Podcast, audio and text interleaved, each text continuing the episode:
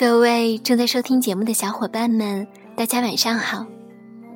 这里是时光机里的小秘密，我是你们的主播洛宁。最近正在阅读加西亚马尔克斯先生的代表作品《百年孤独》，正在随作者的笔触，体会着布恩迪亚家族百年期待的兴衰、荣辱、爱恨、福祸。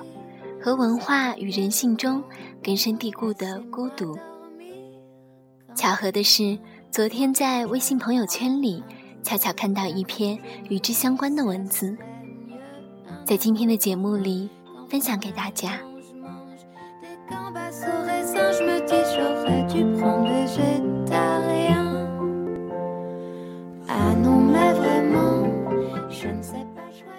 克拉鲁瓦先生是个好人。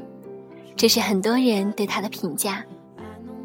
在法国巴黎的拉丁区，克拉鲁瓦先生和妻子经营着一个名叫弗兰德的低成本小旅馆，生意不好也不坏。一九五六年的一个傍晚，旅馆里来了个三十岁左右的客人，他拎着一只皮箱，衣服也光鲜，一头卷发下的那张脸略显憔悴。办理住宿登记时，客人说：“我需要一间比较安静的房间，以便我写作。”克拉鲁瓦先生边点头，边仔细查看客人的证件。那是一本记者证，上面写着的职务是《哥伦比亚观察家报》驻欧洲记者。克拉鲁瓦先生早年也曾萌生过做记者的念头。所以对记者颇有好感。于是，在收取少量定金后，吩咐妻子把记者安排住在八楼西头的一个房间。那里是弗兰德旅馆的最高层，也是最安静的地方。转眼过了一个月，妻子提醒克拉鲁瓦先生：“我们该收取八楼那个记者的房租了。”克拉鲁瓦先生应道：“嗯，他晚上回来的时候，我问问他。”傍晚，记者回来了，他满脸疲惫，头发凌乱，衣服也没有上次光鲜，显得皱皱巴巴。这一个月您住的还满意吗？克拉鲁瓦先生微笑着打招呼，没有直接提房租。您需要续租吗？记者点着头，有些羞赧地说：“当然需要，只是现在我手头比较紧，可能暂时还不能支付房租。不过我正在写一部书，到时我一并支付吧。”克拉鲁瓦先生看着记者的眼睛，笑眯眯地说：“没问题，我相信你。”又过了一个月。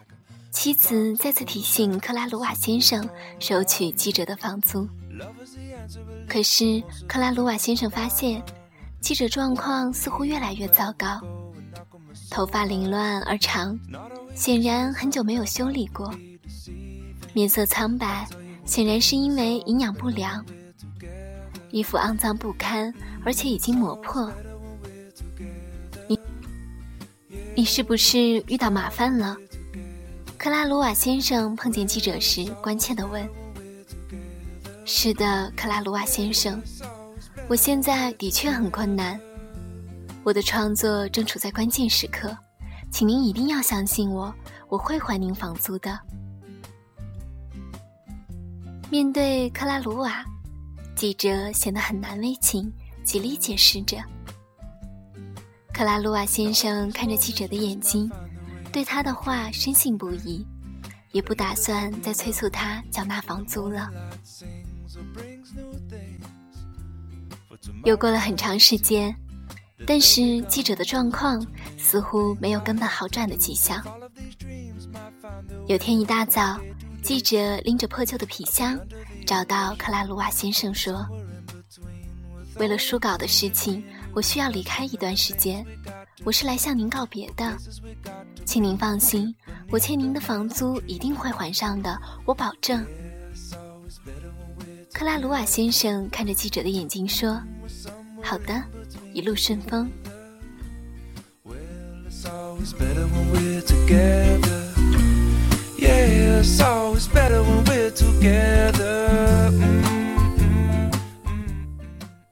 然而，记者这一走就音信杳无。在此后很多年里，妻子一直责备克拉鲁瓦：“你怎么就那么相信一个骗子的鬼话呢？”克拉鲁瓦总是默默承受，不做辩解。直到临死的时候，他才拉着妻子的手说：“亲爱的，请相信那个记者绝对不是骗子，因为我看见他拥有一双清澈的眼睛。”一九六七年，也就是克拉鲁瓦先生去世后的一年，克拉鲁瓦太太终于相信丈夫所说的话。当年那个落魄的记者，在离开了十年之后，果真回到了弗兰德旅馆，将超过房租数倍的现金交给了克拉鲁瓦夫人。那一刻，克拉鲁瓦夫人发现，他的确拥有一双清澈的眼睛。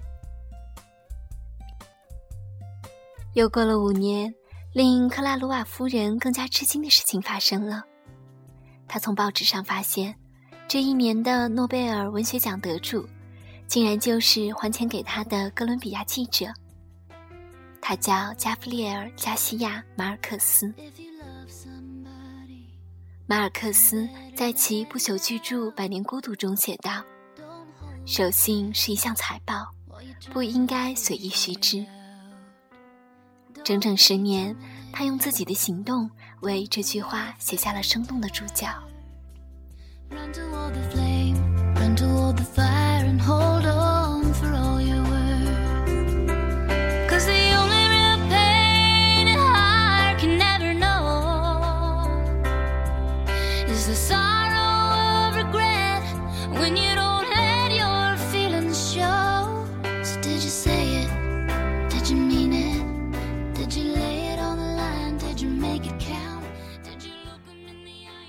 孟子曰。存乎仁者，莫良于谋字。谋字不能掩其恶，胸中正则谋字料言；胸中不正则谋字冒焉。听其言也，观其眸子，人焉搜哉？也就是说，观察一个人，再没有比观察他的眼睛更好的了。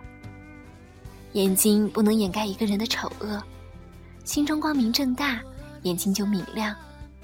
心中不光明正大，眼睛就昏暗不明、躲躲闪闪。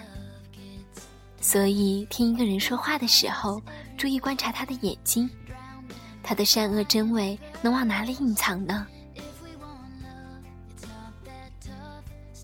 相信一双清澈的眼睛。